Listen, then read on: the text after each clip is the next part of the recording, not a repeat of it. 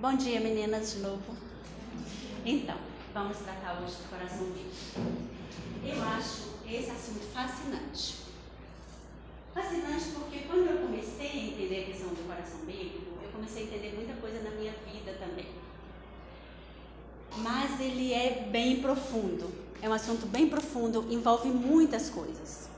A gente não trata só do nosso coraçãozinho vermelhinho, assim, quem gosta de fazer com a mãozinha, não. É muito mais além, é muito profundo. E aí a gente vai começar com as seguintes perguntas. Por que, que eu faço o que eu faço? Quando eu tomo uma atitude, como quando eu tenho um determinado tipo de comportamento, por que, que eu faço aquilo? Por que, mãe, que de vez em quando você fica irritada com seu filho, é grosseira com ele e às vezes nem é culpa dele? Por que, que às vezes a gente tem as palavras duras com uma amiga nossa e a culpa nem é dela? E depois a gente vai repensar eu faço o que eu faço porque eu quero o que eu quero. E eu quero o que eu quero porque eu creio no que eu creio. Vocês conseguiram entender agora a profundidade? Eu faço o que eu faço porque eu quero. O que, que eu quero quando eu brigo com meu filho? Pequenininho, acabei de o exemplo. Reconhecimento, descanso Paz, meus direitos como mãe, um cantinho só meu, meu momento de WhatsApp, Instagram. Será? Eu quero isso porque eu creio no que eu creio. O que, que eu creio? Qual é a minha cosmovisão? Eu estou olhando para o meu filho, educando ele com a cosmovisão bíblica, que é o que a gente trabalhou na aula passada, eu estou olhando para o meu filho a partir da criação, da queda, da redenção e da consumação. Eu estou tendo minhas atitudes através de, desses pilares da, da história da Bíblia? Ou eu creio que, como mãe, eu preciso descansar pelo menos três horas por dia. Eu fico muito cansada. Eu tenho sobrecarga porque nós temos jornada dupla, de dupla de trabalho. E eu preciso cuidar de mim. E eu preciso realmente toda semana no salão. E eu, eu preciso, eu quero eu preciso. E eu tenho muitas necessidades. Então vamos entender como é que isso funciona. E quando eu creio no que eu creio, mais profundamente tem aquilo que eu penso. Porque começa pelo nosso pensamento. Então, o que você pensa e crê é que faz você agir de determinada maneira. Aquilo que você está pensando e que você está crendo. Se você está no momento de estresse e pensando em 3 mil coisas que você vai fazer mais tarde, e seu filho, mamãe, olha aqui meu desenho, ah, mais tarde eu vejo. Porque naquele momento a, a crença do seu coração é outra, tá? O que você pensa quando você não tem nada para fazer? Por exemplo, algumas vezes, tipo assim, no trânsito a gente só tem que dirigir mesmo, mas o pensamento está lá mil por hora. O que, que você pensa? E no chuveiro? Tem gente que gosta de cantar, né? Se canta louvando a Deus, ó, beleza. Eu penso, eu penso muito, muito. E o que se passa no seu coração? Então a gente precisa chegar nessa questão do coração, que é o próprio coração, tá? Ah, as nossas crenças, os nossos desejos, as nossas lutas e todos os nossos problemas estão no coração. Tudo. Tudo aquilo, toda essa cosmovisão que a gente trabalhou semana passada, tudo aquilo que eu penso. Porque ao nascer, nós, as crianças, nós somos bombardeados pelo ambiente externo com a formulação de conceitos. E a gente viu isso na aula passada, que o ambiente ele não determina o homem, mas que, que a gente respondeu aquelas perguntinhas enfáticas, que muitas coisas nos influenciam. Então, o ambiente ele só vai revelar o meu coração. A vida é o meu palco. Entendeu? Eu cheguei, de repente, comecei a participar de uma situação tal, aí ali vai ser revelado no meu coração. Eu posso ter atitudes tranquilas, atitudes piedosas, amorosas, ou posso ter atitudes iradas, ou atitudes que eu estou pensando só em mim mesma, estou deixando de olhar para os outros. Então, mais ou menos funciona assim. Então, isso daí não determina, esse ambiente não determina, ele só vai revelar aquilo que está aqui dentro. Então, por isso que nós não tratamos o comportamento quando a gente trata o homem biblicamente, quando a gente ajuda o homem biblicamente, nós não tratamos comportamentos. Quem trata comportamento é psicologia. Nós tratamos o coração. E vocês vão entender bem por que, eu disse isso aqui agora. Nossos desejos e comportamentos, eles têm várias consequências emocionais, psicológicas e relacionais. Então, determinados tipos de comportamento a longo prazo pode até adoecer tanto o cérebro como o coração humano. Muitas pessoas que têm coração irado, comportamento irado por muitos anos, adoecem de ansiedade, adoecem de depressão, e às vezes a pessoa tem até um fator físico, por exemplo, uma dor de cabeça, que pode ser manifestação de algum comportamento. Então, a gente afirma, mais uma vez, categoricamente, nós não somos produtos do meio, ok? Como é que a gente vai entender então esse coração? O nosso coração. Vamos pensar aqui. Então lhes disse: Assim vós também não entendeis? Não compreendeis que tudo que é de fora entra no homem e não pode contaminar? porque não lhe entra no coração, mas no ventre e sai para lugar escuso? E assim considerou ele puro todos os alimentos. E dizia: O que sai do homem, isso que o contamina, porque de dentro do coração dos homens é que procedem os maus desígnios, a prostituição, os furtos, os homicídios, os adultérios, a avareza, as malícias, o dolo, a lascívia, a inveja, a blasfêmia, a soberba, a loucura. Ora, todos esses males vêm de dentro e contaminam o homem. Aqui a gente vê nesses versículos bem o retrato do que a gente chama de homem interior e homem exterior, que a gente vai tratar um pouquinho mais à frente. Do coração do homem prossegue os maus desígnios, que é o que a gente chamaria de. Eu vou explicar isso aqui depois para vocês, mas o que a gente chamaria de homem interior. Então, do coração prossegue isso daqui, os maus desejos, e do homem exterior prossegue isso daqui, que é o comportamento, aquilo que eu estou vendo. Então há essa diferença, essa dinâmica. A gente vai falar um pouquinho mais sobre isso. Então, hum, quando ele diz aqui que, que ele faz essa lista de pecados, ela parece ser seletiva, mas essa lista de pecados aqui, se a gente for, for, for dissecar, pensa na palavra malícia. Quantas coisas, quantos comportamentos pecaminosos eu posso ter relativos à malícia? Então, ela abrange outros pecados, inclusive os pecados do, do, do, de, do, desculpa, do decálogo, dos dez mandamentos, né? As escrituras dizem que tudo que contamina o homem vem do coração. A reação da pessoa diante de um problema reflete a condição do coração. Eu vou refletir e as minhas atitudes vão refletir aquilo que está no meu coração. Quando a gente terminar essa aula, que vocês forem para casa pensando, pensando, pensando, e começar a pensar assim, como é que eu vou colocar em prática isso? Vai procurar na Bíblia e, e, e faça como os bereanos. Será que a Nele está certa mesmo? Deixa eu conferir aqui. Se ela estiver certa, eu vou mudar meu coração. E aí, vocês comecem a analisar como cada atitude sua reflete o coração. E a gente até falou isso daqui antes de começar a aula. Nós nunca vamos conhecer nenhum coração humano totalmente. Jeremias fala exatamente isso. Eu nunca vou conhecer totalmente o coração da Bia. Mesmo que a Bia faça um aconselhamento, mesmo que acompanhe, suponhamos assim, meu esposo, que é alguém bem próximo, senta aqui. De sentar tudo longe de mim, né? Tá bom. Então, mesmo que eu tenha alguém que eu conviva muito próximo durante anos, nós não vamos conhecer o coração de ninguém. E muitas vezes o nosso próprio coração nos surpreende. Quem é que pode esquadrinhar os corações? O Espírito Santo. Esse vai conhecer o coração do homem totalmente.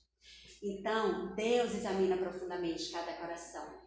Então, gente, algumas referências não dá para a gente ler, eu sempre coloco isso. Então, vocês, se quiserem estudar mais, se quiserem compreender mais, se tiverem dúvidas, se não não concordarem com alguma coisa, a gente manda os slides, manda o áudio e vocês estudam e vocês pensam e pode vir conversar conosco depois, tá bom? Então, o conselheiro, ele pode apresentar verdades bíblicas. Mas quem convence é o Espírito Santo. Por exemplo, o pastor pode ajudar alguém como conselheiro, uma outra pessoa, mas quem vai convencer o coração é o Espírito Santo. Eu posso ter todas as capacidades, todas as competências. Quem convence é o Espírito Santo. E ele é o verdadeiro conselheiro. Quando a gente pensa no retrato bíblico do coração, a palavra coração ela aparece na Bíblia quase mil vezes. Muito, muito, muito. E nem sempre ela tem um sentido só. No Novo Testamento, ela vai ter vários sentidos. Ela tem como o sentido do órgão do corpo mesmo, esse que traz vida física para nós, esse coração que o cardiologista cuida, que faz exames, essa parte física. Ela pode ser o fonte ou lugar dos pensamentos. Tá vendo como é mais profundo do que a gente pensava? Crenças, desejos, emoções, propósitos o centro da vontade, do desejo e da vontade e do nosso caráter. Esse é o nosso coração. Então, o que, que ele realmente ele é a nossa essência. O coração é a nossa verdadeira essência, é quem nós realmente somos. É, ele tem também a ideia de psique, que é a ideia de respiração, fôlego da vida, força vital que anima o corpo, alma, lugar de sentimentos e lugar de afeições. E ele tem a palavra esplagon, que também é um sentido literal de, de entranhas, intestinos, e compreende sede de paixões. A Bíblia tem esse sentido. Eu fiquei pensando assim, isso não é bíblico, eu não pesquisei, não estudei. Será que muitas vezes vocês já tiveram assim um momento que vocês estão muito ansiosas, muito preocupadas, muito frágeis emocionalmente e dá assim, como muitos dizem por aí, um piriri? Hum. Isso já aconteceu? Então, eu acho que vou pesquisar depois. Será que tem alguma coisa aqui a ver? Porque está no nosso coração. A minha ansiedade, a minha angústia, a minha tensão está aqui no meu coração. Então, tem esse sentido também. Então, são onde as reações mais fortes elas vão ocorrer. Então, como você hoje lida com a palavra coração na Bíblia. Pouco se fala nas igrejas sobre isso. Muitas vezes até que ah, o coração é separado da alma, separado do espírito. E aí a gente entra com, com três visões que a gente tem, que, que os ensinam, que é a dicotomia, a, quer dizer, a tricotomia, a dicotomia e tem o unicismo antropológico e tem uma outra, uma outra palavra para esse daqui. Neilo, o que, que é isso? Quando eu trato da tricotomia, eu trato o homem dividido em três partes. Então, eu tenho corpo, alma e espírito. Quando eu falo de dicotomia, eu entendo que esse espírito e essa alma é uma coisa só. E que eu tenho um corpo físico e um corpo espiritual, composto de alma, pensamentos, crenças, vontades. E quando eu trato do unicismo, tem muitos estudos, eu quero pesquisar um pouco sobre isso, ainda não pesquisei, também é muito é preciso um conhecimento mais teológico, mais profundo, mais exegese bíblica. Aí eu trato do homem único, indivisível. Por quê? Quando nós tratamos do nosso corpo espírito, do nosso espírito e do nosso corpo, a gente sabe que não há uma separação total. A gente sabe que é uma ligação. acabei de dizer para vocês que se fica ansiosa demais para ter piriri. Entendeu? Então, o que que acontece? Uma, alguma coisa que acontece no meu profissional pode me trazer uma dor de cabeça. Ai, fiquei chateada com meu chefe hoje. Não tem jeito, é só ficar chateada minha cabeça dói. Só fica chateada daquela dor volta. Então, assim, coisas assim. E tem algumas coisas mesmo que os próprios médicos consideram assim, tipo fibromialgia, algumas coisas assim, que tem origem emocional. Então, tá, Neili, o que, que a gente crê? A nossa igreja hoje, eu creio, ah, eu creio não, sei que o pastor Eduardo acredita, crê na dicotomia. Eu acho que essa questão da tricotomia está muito distante. Quando a gente dizia assim, que o médico cuida do corpo, que o psicólogo cuida da, da alma e que o pastor cuida do espírito. Não, eu acho que isso daí, essa visão ela é assim, bem antiga, mas ainda assim, que você creia nessa visão, a gente ainda não tem, não dá para desligar essas emoções, esses desejos esses sentimentos do coração. E a visão ocidental, ela é diferente da nossa visão. Quer dizer, a visão oriental, ela é diferente da nossa visão. Nós temos uma visão assim, totalmente não bíblica, né? E ela é derivada da cultura romana. De que coração é esse aqui, ó? Bem bonitinho assim, namoradinho, manda florzinha. Não, o coração não é isso. Não é isso. Então, podemos apagar essa visão. Ah, nele, nem posso mandar um coraçãozinho para o meu esposo, para o meu namorado. Pode, pode mandar, mas cada vez que você mandar, você vai lembrar que seu coração é a sede dos seus desejos, dos seus sentimentos e dos seus pensamentos, tá? então, ela é bem derivada dessa cultura romana, de mentalidade romântica. No esporte, né, a gente fala muito, ah, fulano joga com o coração. É, esse é muito romantismo para o nosso conceito de coração bíblico. E nesse pensamento, o coração ele vai equivaler só a sentimentos, só a emoções. E a palavra, uh, e a verdade, a verdade é que esse conceito, às vezes, ele se reflete nas pregações, eles se refletem em muito da nossa vida cristã, e a gente acha que o conhecimento intelectual e nossos pensamentos está totalmente oposto ao emocional e totalmente oposto a, a essa ideia do, do, do, do coração, do emocional, né? Nosso intelectual está totalmente estanque do, do emocional. Pode.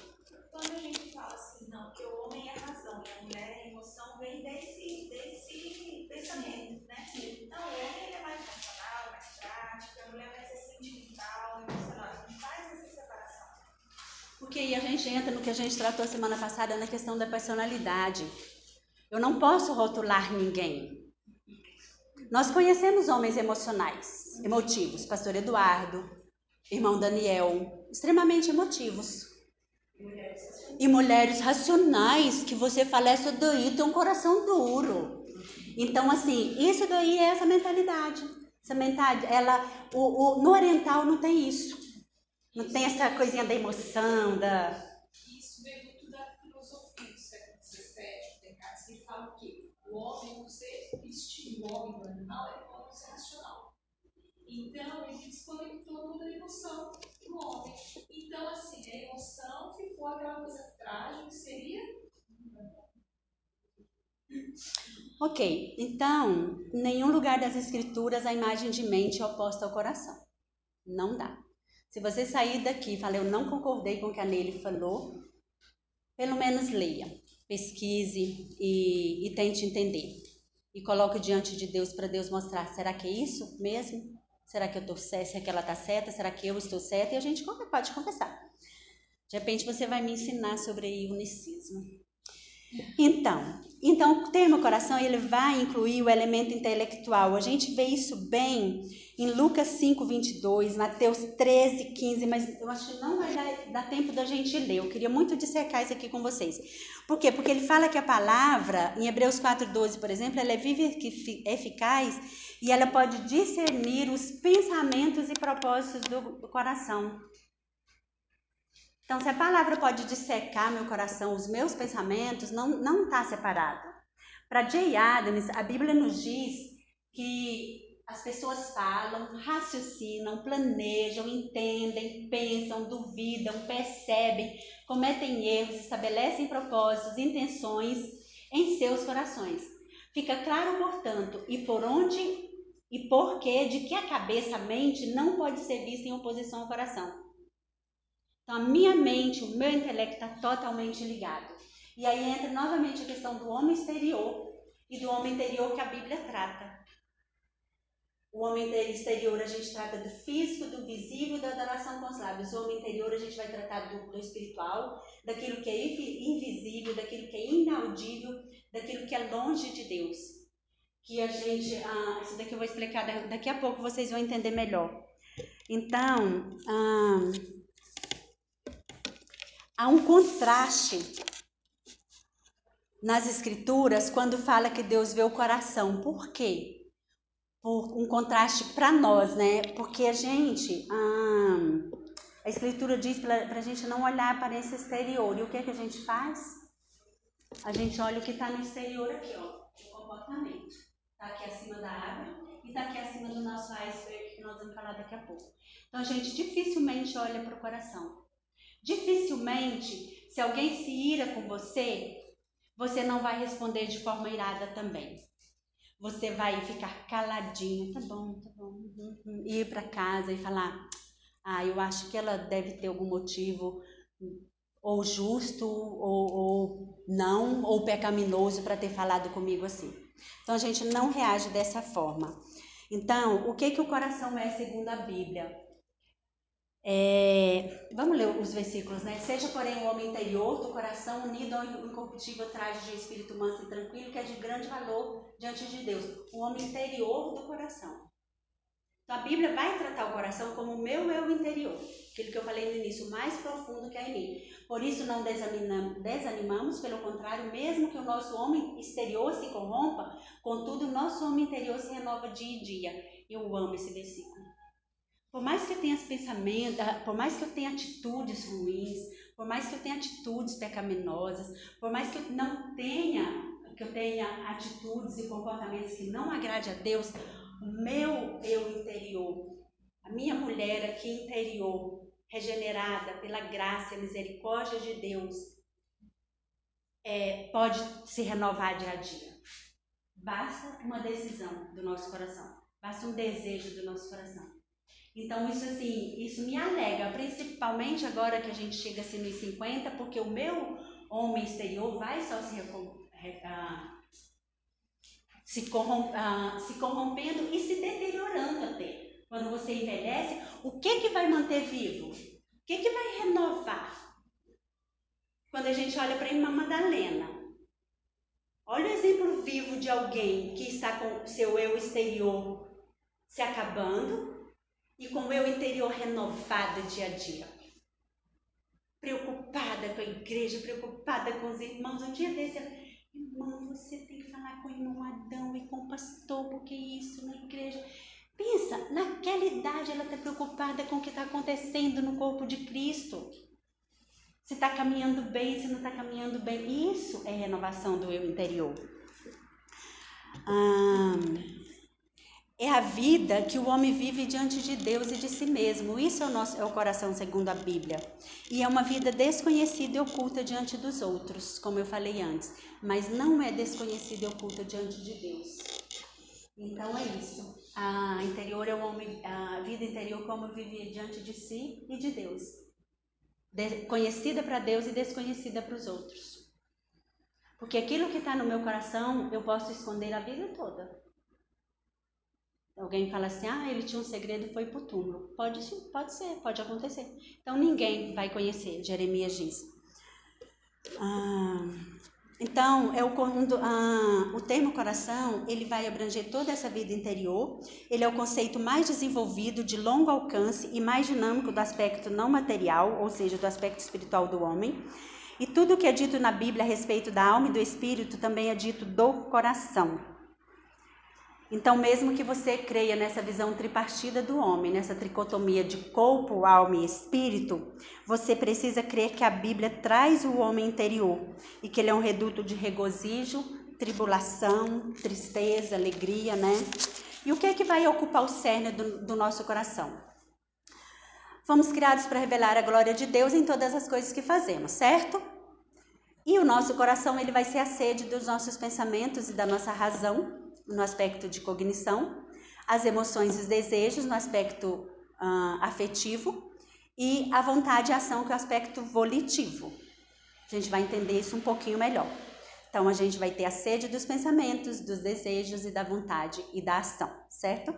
Isso mostra que é do coração que nós vamos fazer as nossas escolhas e as nossas decisões na nossa vida, seja em qualquer área.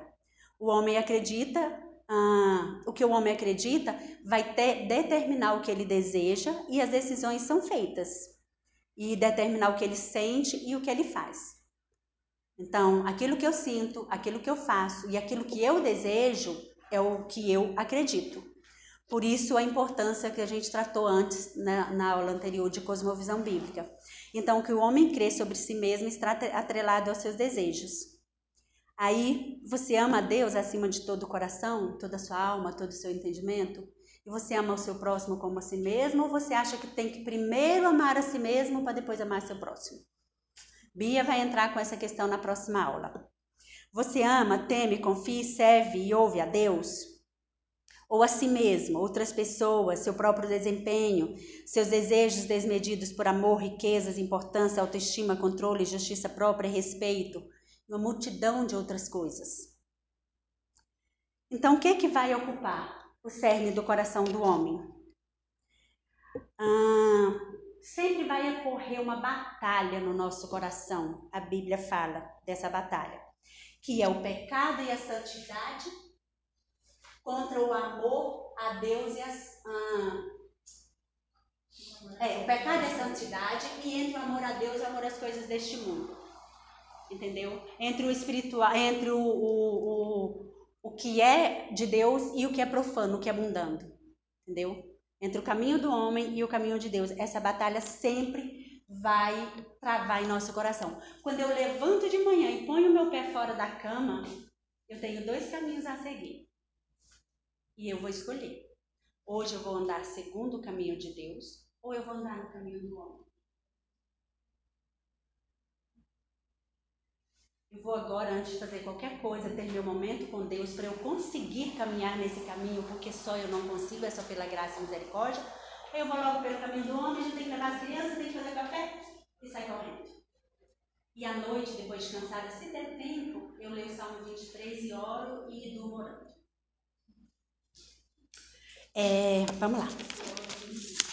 Qual é a crença então do seu coração? Aí a gente já falou que a gente vai adquirindo essa crença desde a infância, gente, desde a infância.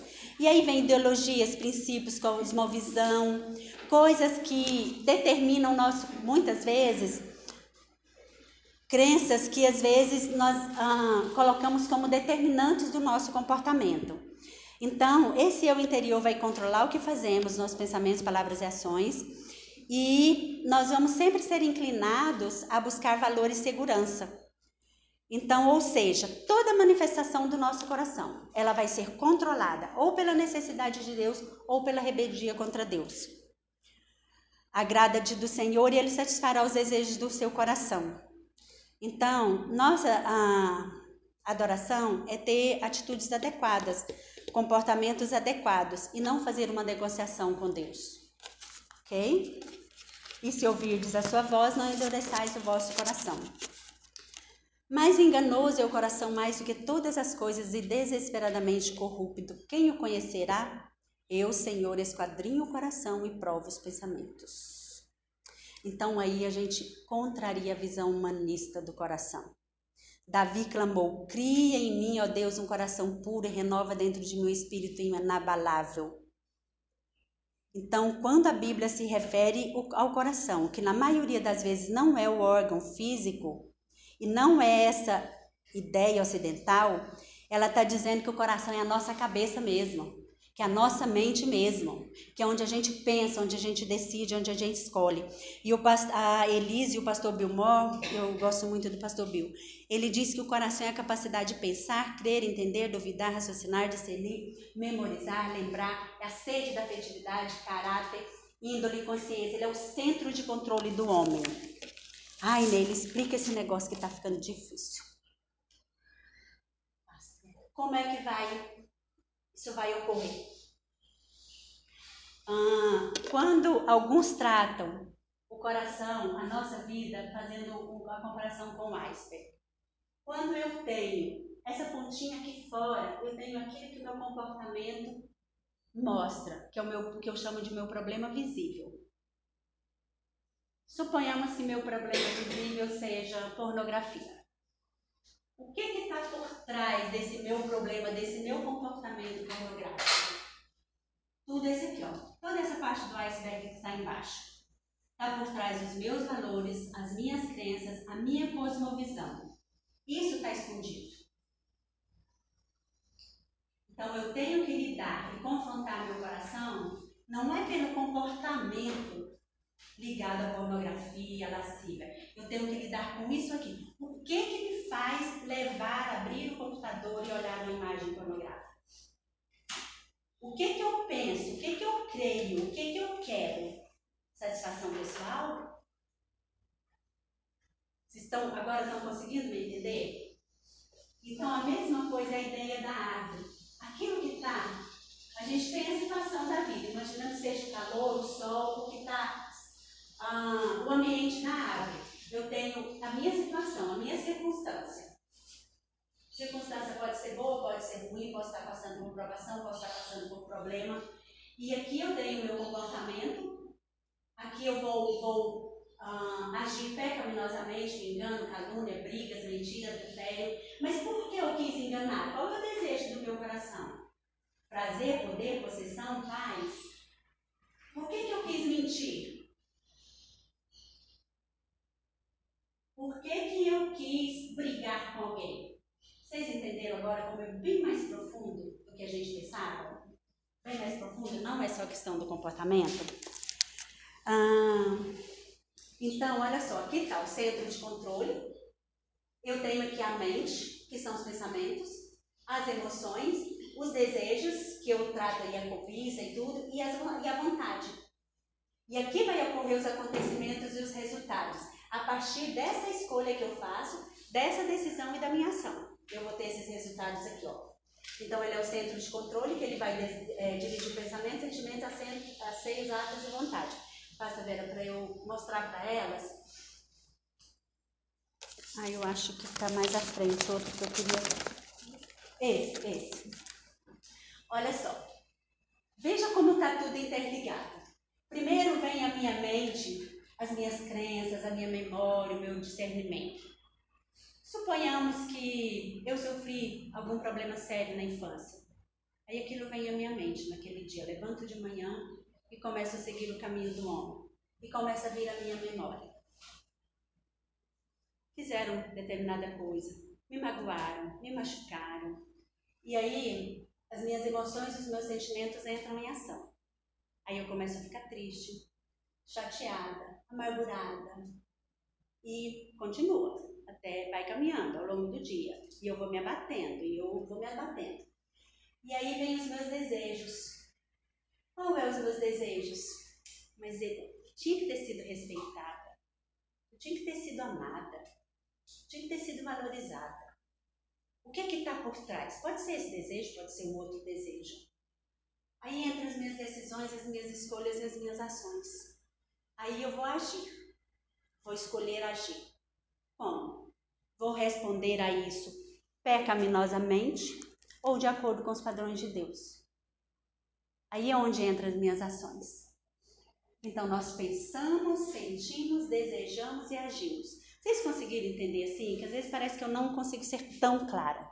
Querem fazer uma pergunta, alguma dúvida? É, então tudo começa? Tudo começa com o pensamento.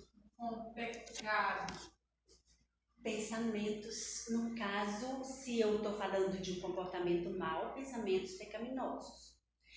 Você já imaginou? Atos mesmo, né? Atos pecaminosos. Ah, não, pensamentos. Atrás da minha atitude pecaminosa, que eu chego aqui, quando eu já tenho essa atitude pecaminosa, eu já tive o pensamento antes. Eu pensei antes. Vocês acham que eu acordaria pela manhã Hoje eu vou ali na esquina e vou rodar a bolsinha e vou trair meu marido. Vocês amam meus exemplos, né? Eu sou a uma pessoa exagerada, mas é assim que é bom a gente ver. É assim que funciona. Oh, eu vou estar lá um sábado à noite, meu esposo na reunião da igreja, e eu cansada, acho que eu preciso de um tempo para mim, vou aproveitar que a Tutu foi namorar comigo, que o Alisson foi pro cinema, que a Dan tá pra igreja, um tempinho só para mim. Ah, acho que eu vou pro computador, para as redes sociais. E aí aparece alguma coisa que me chama atenção. Ah, será que eu me fiz? Eu nunca vi isso na minha vida. Aí eu vou por curiosidade. Estou dizendo, às vezes eu estou assim me defendendo, né? Eu sou pecaminosa, mas eu me defendo. Por curiosidade.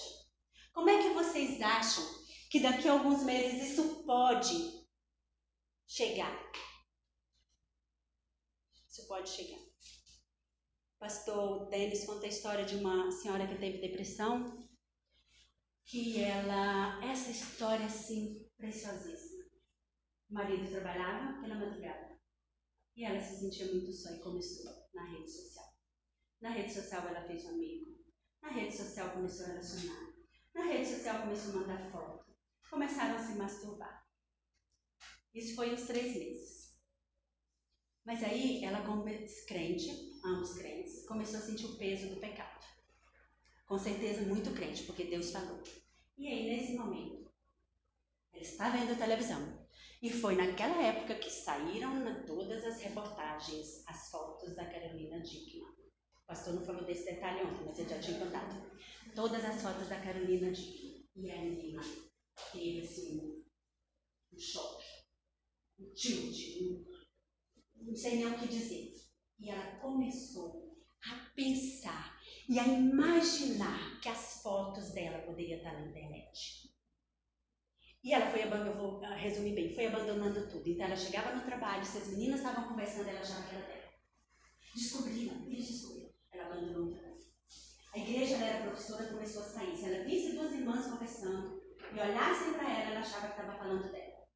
E ela começou a imaginar tanta coisa, com aquele pecado pesando e pesando, que ela foi ficando deprimida, e foi ficando deprimida, e foi ficando deprimida. E ela chegou num estágio assim: dez dias sem banhar, mau cheiro, escaras e feridas, na cama, debaixo de trocentos cobertores.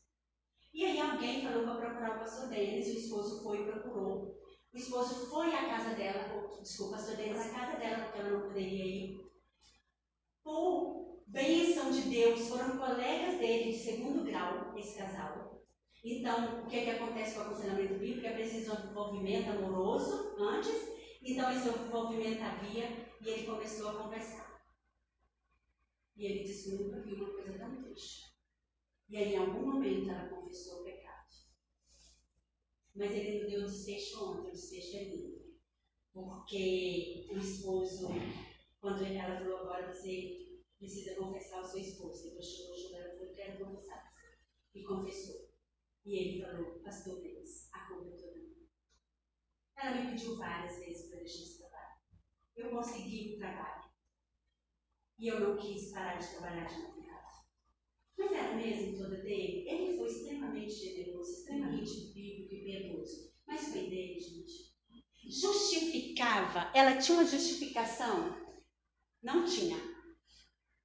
Fala, Nice. É, pensando numa situação, uma pessoa né, é, da minha família, parece que a coisa se retroalimenta muito. Né? Sim. Porque a coisa, até a gente conhece, parece que começa com uma atitude, uma decisão, uma escolha dele. É, mas quando ele tomou essa escolha, essa decisão e essa atitude. É, coração? Quando uma pessoa resolve assim. Às vezes, aqui e lá a gente fica sabendo, isso nos entristece muito. Ah, fulano, filho de alguém, é crente, é diácono e se tornou homossexual. Ele não se tornou, gente, homossexual do dia para noite. Houve todo esse preparo de pensamento, de sentimento, de desejo. Nesse pensamento aqui, ele jogou fora o ensino bíblico que ele teve, ele jogou fora a, a cosmovisão bíblica. Então, isso que é importante a gente entender. Isso que é importante. Não é do dia para a noite. Você não acorda de manhã, eu não vou ver a lésbica hoje e peteca. Não. Fala, Vera. Realmente, começa no coração. Começa no coração. Ah, mas eu tive um pensamento assim, não foi culpa minha. Mas o pensamento é o coração. Está no Tiago coração. fala de onde procedem todas as guerras e contendas coração. Eu queria muito tratar esse texto com vocês, é muito jóia. Ah, mas então meu coração é pecaminoso, eu vou ficar pecando e está tudo bem? Não. Aí é que entra confrontar né?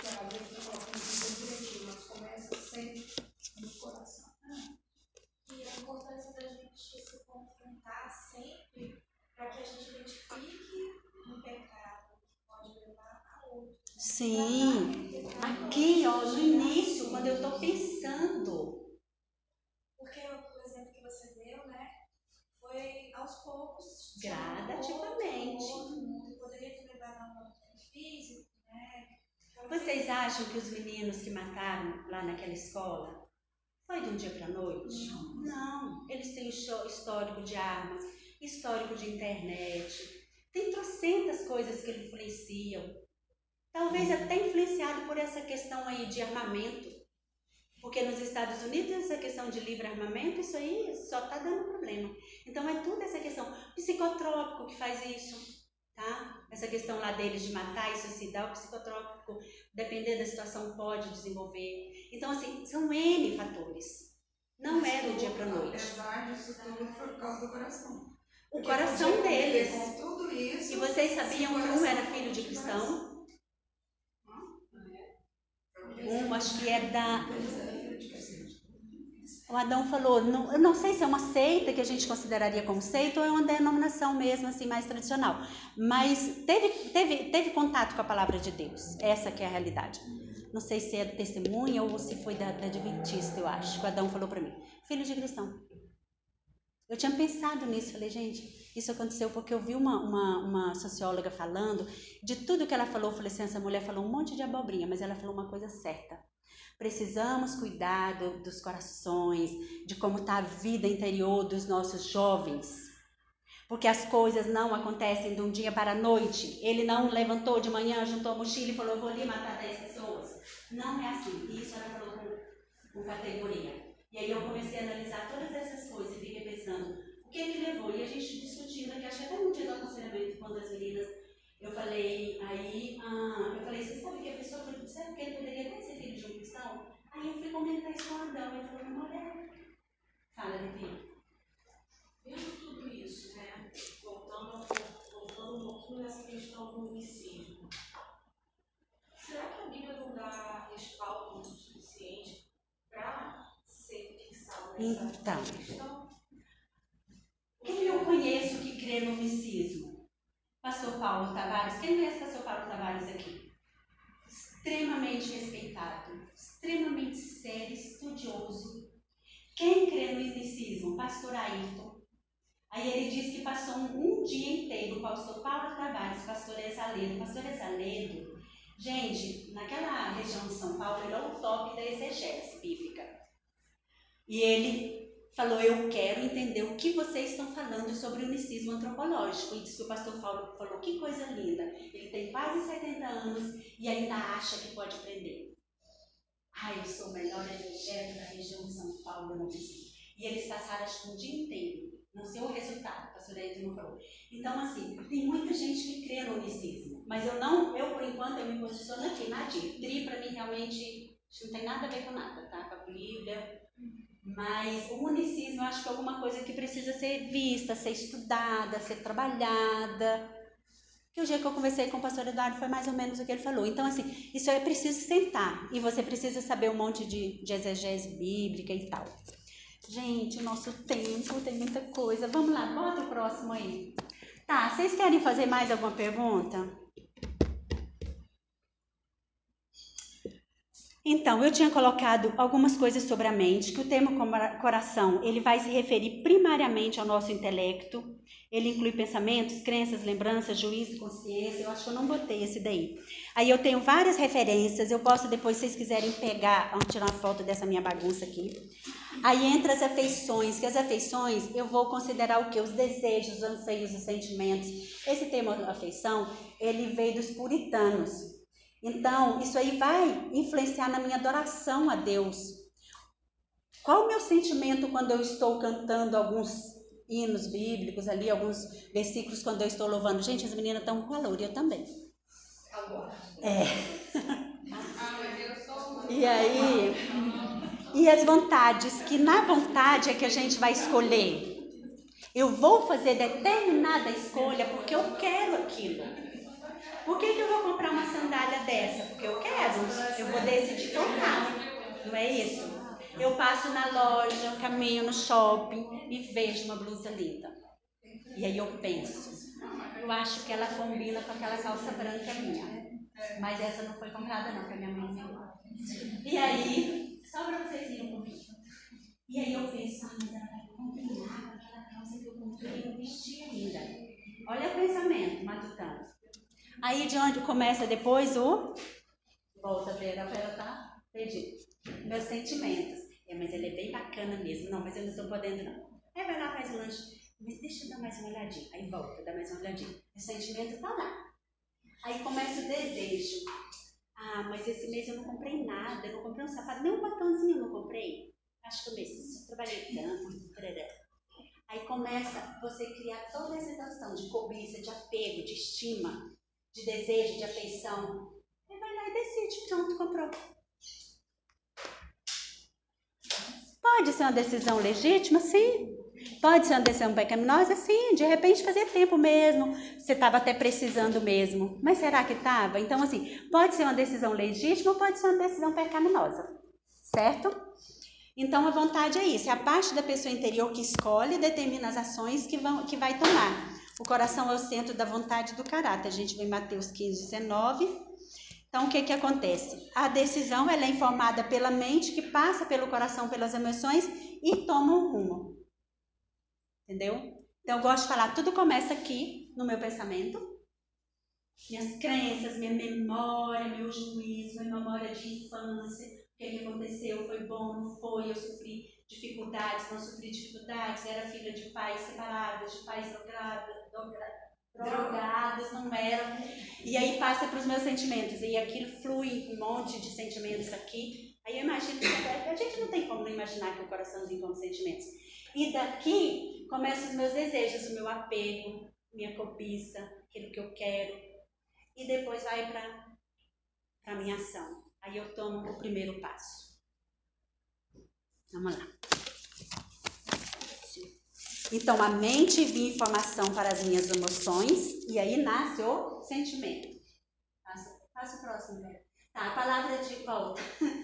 Ela, eu, lembra que a gente tinha falado que ela revela o nosso interior e faz um verdadeiro diagnóstico do nosso coração? Mas ela também traz cura. Porque nós pensamos, sentimos, desejamos e agimos. E Deus cuida disso se nós deixarmos. Deus cuida do nosso pensamento, do nosso sentimento, do nosso desejo e do nosso agir.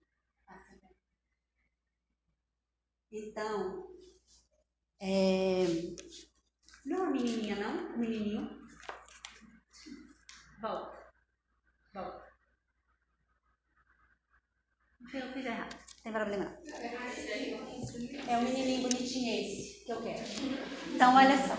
Como é que funciona? Começa aqui, a minha cabecinha. Aí aqui a minha mente, o meu menininho, né? Menininha. Ah, vai enviar as informações para minhas emoções. Vai enviar minha mente, envia informação no meu coração, como é que é? Ah, sim, o coraçãozinho? Pois é. E aí nasce o sentimento. O sentimento, imagina a felicidade que é ter uma blusa nova e faz com que eu anseie e deseje por ela. E o desejo impulsiona, é o ímpeto necessário para despertar a minha vontade de fazer a escolha.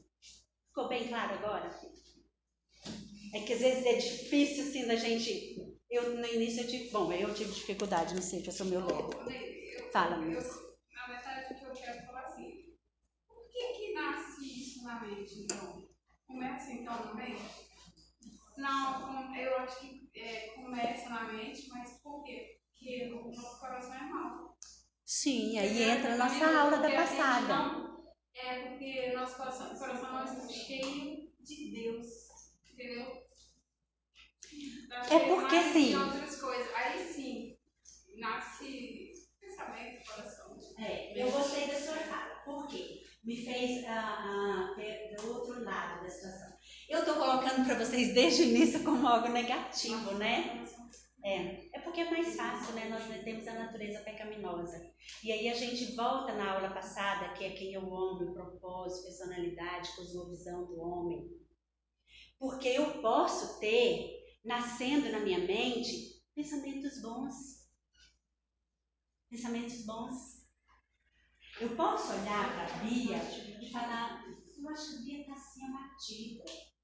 Eu que a Bia hoje é diferente. Vou para cá pense, rumina. Poxa, eu não sei, a Bia não é assim, eu conheço a Bia. Ela estava com semblante um pouco triste. Aí eu pensando, não, eu vou falar com a Bia noite. Sim, mas se o seu coração não estiver Não, mas aí eu. É, mas aí eu tô falando lado, foi coração isso que você falou. Se eu tivesse um coração mal, não, não. Eu tô, porque, como eu falei que eu estava colocando sempre o negativo, eu estou colocando um exemplo positivo agora, um exemplo bíblico, que eu estou cheia, transbordando do Espírito Santo, fazendo a vontade de Deus, amando a Deus acima de todas as coisas e a minha próxima como a mim mesma. Aí eu não, tenho que falar com a Bíblia, não posso deixar passar, tem alguma coisa acontecendo. E essas coisas a gente não conversa, pelo menos eu acho que não conversa, que sabe, não é. E à noite eu decido o quê? Bia, você tá bem mesmo? Eu te achei tão desanimadinha hoje. Não, porque qual que é a minha motivação? Minha motivação não é porque eu quero sustentar a vida da Bia, não. Minha motivação é porque ela é minha amiga, minha irmã em Cristo, que eu amo a Bia. Nós amamos nossos irmãos, ou pelo menos deveríamos amar. Então eu vou fazer isso por uma motivação correta, por uma motivação justa. Uma motivação verdadeira. Sim, mas o que eu quero dizer, desculpa, gente. Pode falar, O que eu quero Nilce. dizer é que isso nasce no coração e não no pensamento. Mas o coração e o pensamento é a mesma coisa. tá? Eu não penso que eu falei. Porque ali começou bem com o pensamento, acho que eu estou pensando na. Assim, Eu não penso que eu falei uma coisa sem isso primeiro nascer no coração, né? Não, eu não, talvez você queira falar assim. Suponhamos que a gente chega aqui de manhã para aula, não sei o quê, e eu dou uma patada na Bia, assim, descasco a Bia. Falo com grosseria, falo eu, com crueldade. Às vezes eu até tenho, tenho razões, eu precisava é, é, repreendê-la, digamos assim, mas eu sou extremamente cruel nas palavras, sou extremamente dura nas palavras, sem compaixão, sem amor. E falo com a Bia. Vocês acham que eu. Que, como é que isso começou de manhã? Tem que falar com a Bia. A Bia não tá certa. Ela tá errada. Não pode ser assim. Poxa, que saco. Será que ela não entende o que é ser cristã? Aquilo já começou. Eu já vim planejando falar com a Bia. Eu já vim com meu coração um pouquinho amargurado, um pouquinho chateado. A Bia falou que ia preparar, ela não preparou. Isso não é aí, começa a na cabeça da gente. É isso que eu tô querendo, assim, não sei se você está conseguindo entender. Então, muitas atitudes não é assim do nada. E se for do nada que eu explodir com alguém, estourar alguém, com alguém, tem alguma coisa por trás disso. Eu não explodi com alguém, eu não estourei por alguém assim, do nada. Alguma coisa está atrás. Aí a gente assim vai entendendo aos pouquinhos. Mas a gente pode conversar mais depois também sobre isso. Mas meninas, vocês entenderam? Eu já estou perdida aqui. Vamos lá.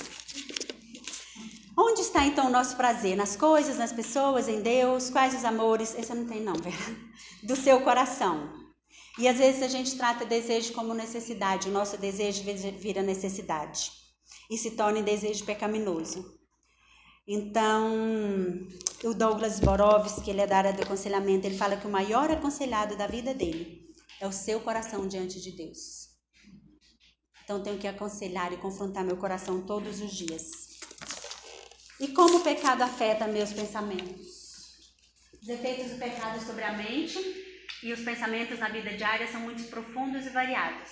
Portanto, tendo conhecimento de Deus, não glorificaram como Deus, aquilo que se falou nisso nem lhe deram graças, antes se tornaram nulos em seus próprios raciocínios, obscurecendo-se-lhes o coração insensato, inculcando-se por sábios, mas se tornaram loucos diante de Deus.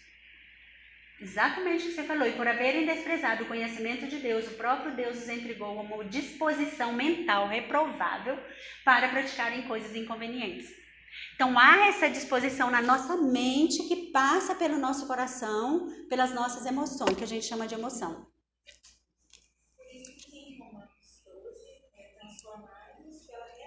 Da vossa mente. Transformar pela renovação da vossa mente. Porque pecadores não apreciam autoridade.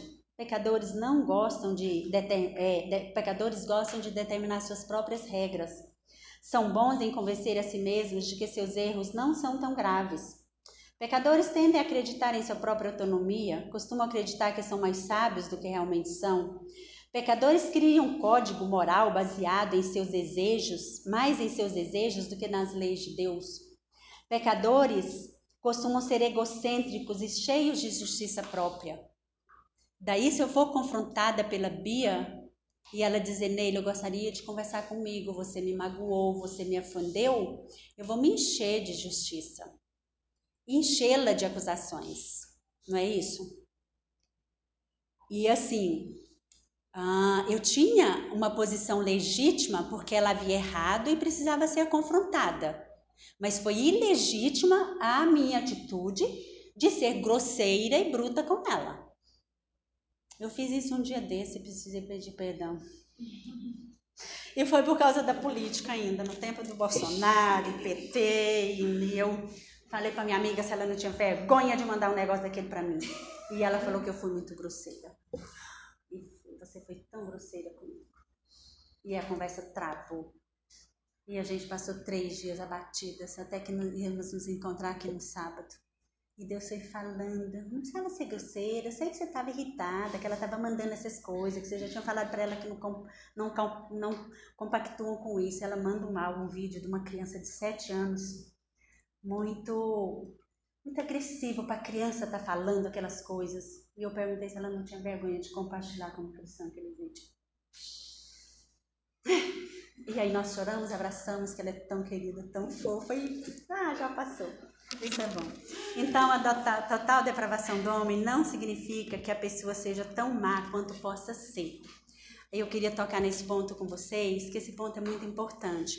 Porque você fala, ah, né, ele fica falando que a gente é tão pecador, que a gente é tão mal, que, que a gente é pecador miserável, nós somos pecadores miseráveis, mas por causa da imagem de Deus na vida das pessoas, até aquele pior assassino, até o Hitler, pode ter tido um minuto de bondade.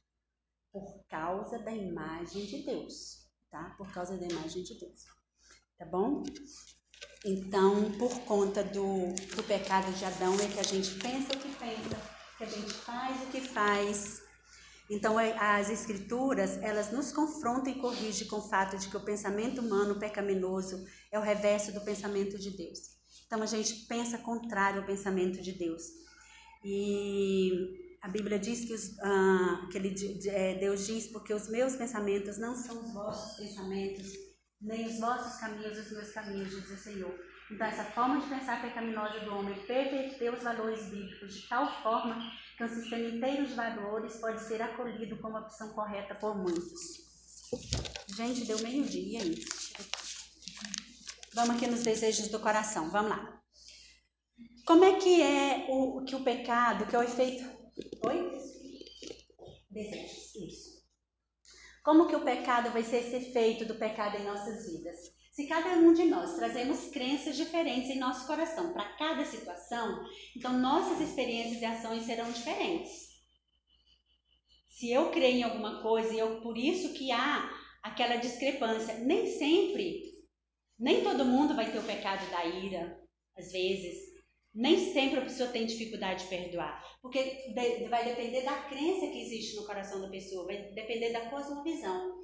Então, por que as pessoas fazem o que fazem? É uma resposta simples e bíblica. Né? A causa do coração. É o nosso coração, são as nossas crenças que nos levam a fazer isso. Estamos sempre desejando algo, os desejos precedem, determinam e caracterizam tudo que nós fazemos. Nossos corações são guiados pelo nosso comportamento e o que controla nossos corações vai exercer influência inevitável sobre nossas vidas e nosso comportamento. Então, aquilo que está controlando meu coração vai exercer influência. Se o controle do meu coração é eu querer ser sempre honrada, querer ser sempre estimada, querer ser sempre amada, por qualquer coisa eu vou dizer que a Bia nem olhou para mim hoje. O que, é que houve? Entendeu? Então, ah, Tiago diz que os nossos desejos militam em nossa carne. E eles nos mostram como o coração funciona e como se torna fonte de desejos que competem entre si. Esse texto de, pode passar, Vera. Esse texto de Tiago é muito bom, é muito joia. Então, esse, nossos corações vão guiar nosso comportamento. Por que, que um filhinho tão pequenininho, tão teimoso, uma criancinha tão miudinha ainda, dois aninhos, três aninhos, teima tanto? Ele quer, ele quer ser atendido, ele quer o brinquedo só para ele, o amiguinho só para dar tapinha, mordidinha. e não quer dividir com ninguém. Por que, que sua filha tem medo de que os amigos irão pensar dela, principalmente os adolescentes? Por que, que seu adolescente é tão irado? Por que, que nós reclamamos tanto? Por que a esposa é tão rixosa de provérbios? Ai meu Deus, eu era muito reclamando e quando eu comecei a ler provérbios, eu vi aquilo e eu ficava tão desesperada comigo. Eu não posso ser essa mulher rixosa. Será que eu sou? E eu comecei a confrontar meu coração. Não parei, né, Paulinha, totalmente, mas eu acho que eu melhorei muito nessa questão de reclamar e murmurar. Então, por que alguém fala de maneira tão áspera e tão grosseira? A resposta é simples, está na Bíblia, é por causa do coração. Nós sempre estamos desejando algo. Ah, os desejos, eles precedem, determinam e caracterizam tudo que você faz. Eles vão modelar cada relacionamento, cada comportamento. Entendeu? Então, vai sempre haver uma zona de conflito entre nós. É os desejos, a luta interna nossa e uma luta, uma guerra contra Deus. Sempre, sempre haverá. E aí a gente vai decidir quem vai governar essa situação tensa. Se é o meu desejo por descanso, irritada com meu filho, porque eu quero descansar, ou a glória de Deus. Se Deus vai dirigir aquela conversa com meu filho, ou será que eu desejo por paz e controle da situação? Entendeu? Então não é desejo, não é errado desejar um tempinho para descansar depois do trabalho. Nada, não é errado. Mas é errado ser governado por esse relaxamento, esse descanso de tal maneira que você fica irritada com qualquer pessoa que te impeça de fazer isso. Isso é que está errado. Essa é a motivação que está errada. É um desejo legítimo, mas que começa a é, fazer você ter atitudes ilegítimas, ou seja, começa erroneamente a governar você. Instrumentos na mão do Redentor trabalha isso com, com profundidade nas páginas de 118 a 120. É fantástico. Outra coisa também, quando a gente acha que a nossa satisfação está ali. Por exemplo, quando eu ponho a minha confiança naquele cochilo da tarde, que aquilo ali vai me deixar bem todo dia. Sim. Aquele café. Não é Deus, é aquilo. É aquilo, é o café. Nossa, não tomar um café. Tomar um café, eu não. não não descanso, eu não estudo, eu fico com sono, eu sei como é que é isso. É. Quando você volta de casa para o trabalho, o, o, o Paul Tripp, ele conta uma história lá um dia muito legal, ele conta os detalhes assim do que foi acontecendo, ele voltando para o trabalho depois de aconselhar trocentas pessoas, quase umas 20 pessoas no dia. E aí vai acontecendo coisas, e acontecendo coisas assim. E ele vai dirigindo o carro e chega irritado, e chega irritado, e queria a comidinha pronta, e não tem. E, e acontece três mil coisas com os filhos e com a esposa e parará. E aí ele confronta o coração dele. Então, hum, o que, que a gente pensa? A gente volta do trabalho, as mulheres, quer descansar, quer ver se está tudo bem. Mas, ah, eu queria dar uma caminhadinha, hoje é dia da minha academia. Ah, mas a menina, olha, não deixou a comida totalmente pronta, precisa arrumar. Mas eu precisava adiantar a leitura daquele livro. Essa semana eu nem peguei nesse livro. E aí os desejos começam a vir, os pensamentos começam a vir, e esses desejos começam a moldar seu coração. E quando você chega em casa, e aí você já fica irritada com o esposo, irritada com o filho. E se ele fala assim, meu amor, o jantar tá pronto, ou você já terminou? Ah, ele tá cobrando, você é obrigada a fazer, e você já leva para um outro extremo. Então, o desejo por qualquer coisa, gente, da criação, é, que não seja o nosso desejo por Deus, é aquilo que governa o nosso coração. Qualquer coisa. Então, Tiago diz que nossos desejos são horizontais, é pelas pessoas, reconhecimento, justiça, controle, aceitação. E aí isso compete com o desejo de Deus em nossos corações. Bom, é o seguinte, eu não sei o que aconteceu, se eu falei demais, mas a gente ainda tem motivação no coração, a gente ainda tem ídolos do coração, que não dá para ficar sem falar. Motivação e ídolos, Vera. E já são meio dia e cinco. E agora? Vocês querem tentar passar rapidinho 10 minutos? Pode ser? Tá, tá bom. Depois, se você quiser, me pede aí, a gente passa o áudio, você pode ouvir o finalzinho. Vai lá, tela tem criança. Tá, pode ir também, tranquilo, gente. Então vamos lá passar rapidinho. a motivação ela vai estar mais profunda. Por que, que eu vou fazer o que eu faço? O que está me, me, motivando? É, qual é o desejo que está governante no meu no coração naquele momento, que está ah, provocando esse comportamento? Aí vai entrar a questão do iceberg, da, da, da, da árvore. O que está aqui escondido por trás? O meu desejo de descansar, o meu desejo de ter um tempo para mim, tá, que é aquela crença que eu tenho, que aquele valor que eu tenho, não, como mãe eu tenho sempre que descansar, que vai me fazer ter aquele comportamento visível. Então, quando eu tenho um problema, quando eu tenho um comportamento ruim, o que está à mostra no meu comportamento, o que está visível para mim, é isso daqui, é a pontinha do iceberg. Se uma pessoa vem para aconselhar com você e ela tem algum problema, sei lá, depressão, é só o que está, é só isso aqui, é o comportamento visível, é o problema visível. Tudo está aqui, ó. Está tudo aqui. Tudo aqui embaixo. Então, assim, é tudo muito mais profundo tudo mais profundo. Por isso que a gente busca o que está por trás de tudo. E aí vem as coisas como cosmovisão, o que, que ela crê, o que, que ela crê, o que, que ela deseja, o que ela coloca no lugar de Deus. Tá? Vamos lá. E aí tem alguns exemplos de motivações. Por exemplo, se eu não tiver prazer, liberdade, autonomia, poder, paz, amor, felicidade, conforto. Se eu não tiver essas coisas, então eu vou até pecar para conseguir às vezes entendeu? Então você pode ter sido motivado uma vez ou outra por quase tudo que está nessa lista, mas algumas pessoas têm motivações preferidas. Por exemplo, o homem que está sempre atrasado e indisponível quando há trabalho a ser feito pode estar movido pelo conforto. Seu filho que sempre deixa tudo para fazer depois pode estar movido pelo conforto, pela procrastinação, pela preguiça. A esposa que fica mortificada porque uma visita surpresa viu sua casa sem arrumar é motivada pela boa reputação. Então, assim, é, vem toda essa motivação, é bem, bem profundo, né? A gente chega a se assusta. Então, para complicar o quadro, ainda a gente pode ter um comportamento motivado por mais de uma coisa. Entendeu? Nem sempre é uma motivação só, a gente pode ter mais de uma uh, motivação. Por exemplo, quando o adolescente viola a ordem dos pais, nem sempre é um rato de rebeldia com ele. Ele simplesmente quer fazer o que quer. A sua decisão, a desobediência, às vezes ele diz que não é nada pessoal, mas no entanto é pessoal, porque é um desejo de liberdade da autoridade paterna. Ou é um desejo, pode ser um desejo de liberdade, pode ser um desejo de ser reconhecido entre os amigos.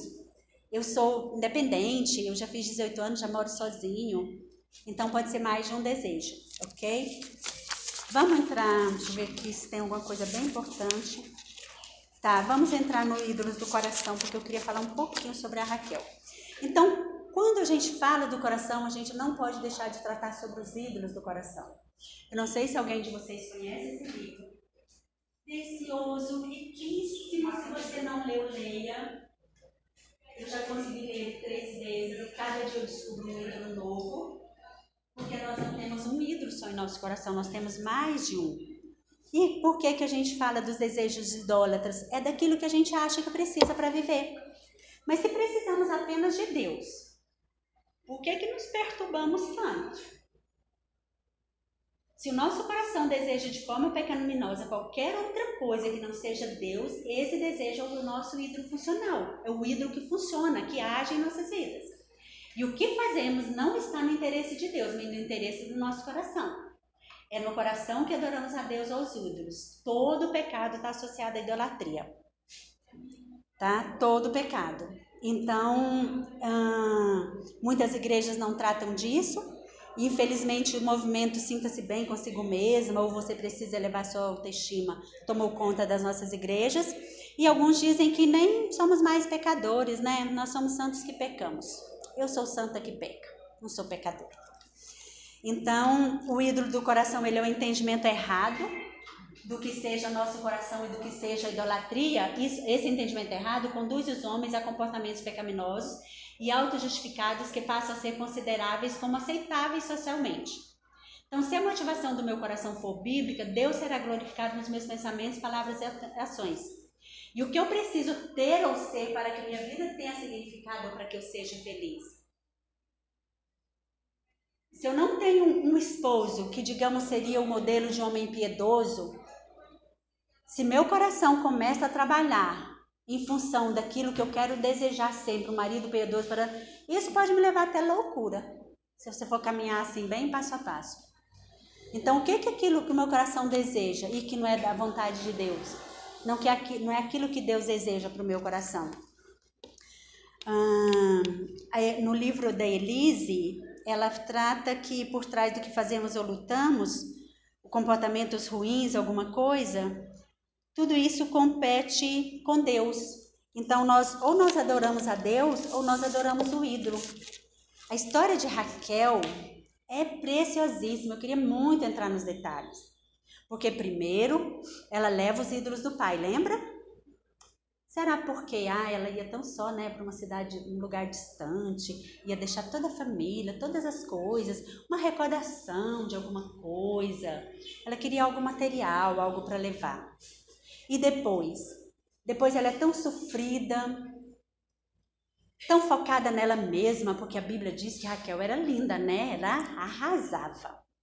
Eu queria dar mais detalhes, mas não vai dar tempo. Mas aí, o que que acontece? Tão focadinha nela, aí ela tem um filho. E ali era assim mais desprovida de beleza, tanto que Jacó amava mais ela do que a Lia. E ela começa a querer um filho. E começa a querer um filho. E começa a querer um filho. E esse filho toma o lugar de Deus. E vários outros detalhes da idolatria dela. O, a Elise trata nesse livro. É precioso os detalhes da idolatria do coração da Lia. E aí ela pede um filho. E Deus dá o filho. Foi suficiente? Não foi suficiente. Dá-me um filho, Senhor, senão eu morrerei. E ela morre por causa desse filho. Isso é uma idolatria do coração? Ela idolatrou a questão de ter filhos? Ah, não, mas Deus só me deu um. Para ser melhor que aqui, eu tenho que ter mais. Para ser é, é, considerada uma mulher fashion, eu tenho que ter mais, pelo menos dois. E aí ela perde a vida por causa disso. Mas a gente não dá para entrar em detalhes. Então, hum, às vezes a gente não molda ídolos de madeira ou de pedra, mas moldamos em nossa imaginação. Aí que começa o nosso pensamento, a gente começa a imaginar e começa a moldar. E a gente crê que a nossa felicidade está atrelada às satisfações e às nossas, das nossas expectativas. E para fugir dessa idolatria do coração, devemos ser vigilantes em julgar todo o nosso pensamento e imaginação, não nos gloriando fora de medida nos. Esse, texto está correto. Esse, esse, esse versículo está errado. Foi você. Então esquece o versículo. Vamos corrigir, anotem para corrigir, filha. Os ídolos moram em nossos pensamentos, convicções, imaginações e em nosso coração. Eu acho que eu não coloquei aqui a referência dele, então. Então, como que a gente faz para fugir da idolatria? A gente tem que ser vigilante com o nosso pensamento, com a nossa imaginação e usar o que a palavra diz em 2 Coríntios 10, 15, destruindo argumentos, imaginações e toda pretensão que se levanta contra o conhecimento de Deus e levamos cativo todo o nosso pensamento para torná-lo obediente a Cristo. Tá? Então, nós vamos levar o nosso pensamento cativo a Cristo. A gente teria muita coisa ainda para falar de ídolos, volta, Vera, de ídolos do coração, mas não, não vai dar tempo. Então, a conclusão. Eu gosto muito das falas do Paul Tripp e ele fala que tudo começou no Jardim do Éden. Todos nós apontamos o dedo e nos esforçamos para convencer a nós mesmos de que a culpa não é nossa. Aceitar a própria culpa não é natural e por isso se faz necessária a graça resgatadora e transformadora para produzir em nós um coração humilde, voluntário, quebrantado, que se autoexamina e que busca auxílio. E aí ele trata da graça, porque quando a gente trata de uma aula dessa, não tem como você não imaginar que tudo que pode ocorrer e tudo que a gente pode tratar e fazer remodelar nossos pensamentos e cuidar dos nossos pensamentos até que cheguem às nossas atitudes é a graça. É só pela graça que a gente consegue fazer isso. Então, só a graça ela vai abrir nossos olhos para que a gente veja o que necessitamos ver. Só ela pode minar nossas defesas e nos levar à confissão. A gente parar de se defender, o tempo todo e arrumar desculpas ah, ah, em nossa defesa. A graça nos faz a mim e a você abandonarmos nossa confiança em nossas próprias realizações, substituindo pela confiança na justiça perfeita de Cristo. Ela pode nos fazer depositar nossa esperança no único lugar onde pode se encontrar a esperança, em Deus. Deus somente. Então, pode passar, então essa é a graça. E ela me posiciona em duas pedras fundamentais, que redefinem minha identidade, redirecionam meus propósitos, remodelam meus desejos, resgatam meus pensamentos e reformulam meu viver. Tenho uma nova razão para levantar de manhã e enfrentar meu dia com coragem, esperança, alegria, confiança e descanso. A tua graça mudou tudo, pois me deu a certeza de que existes e que, de que te tornas galardoador dos que te buscam. Então é dessa graça que nós precisamos.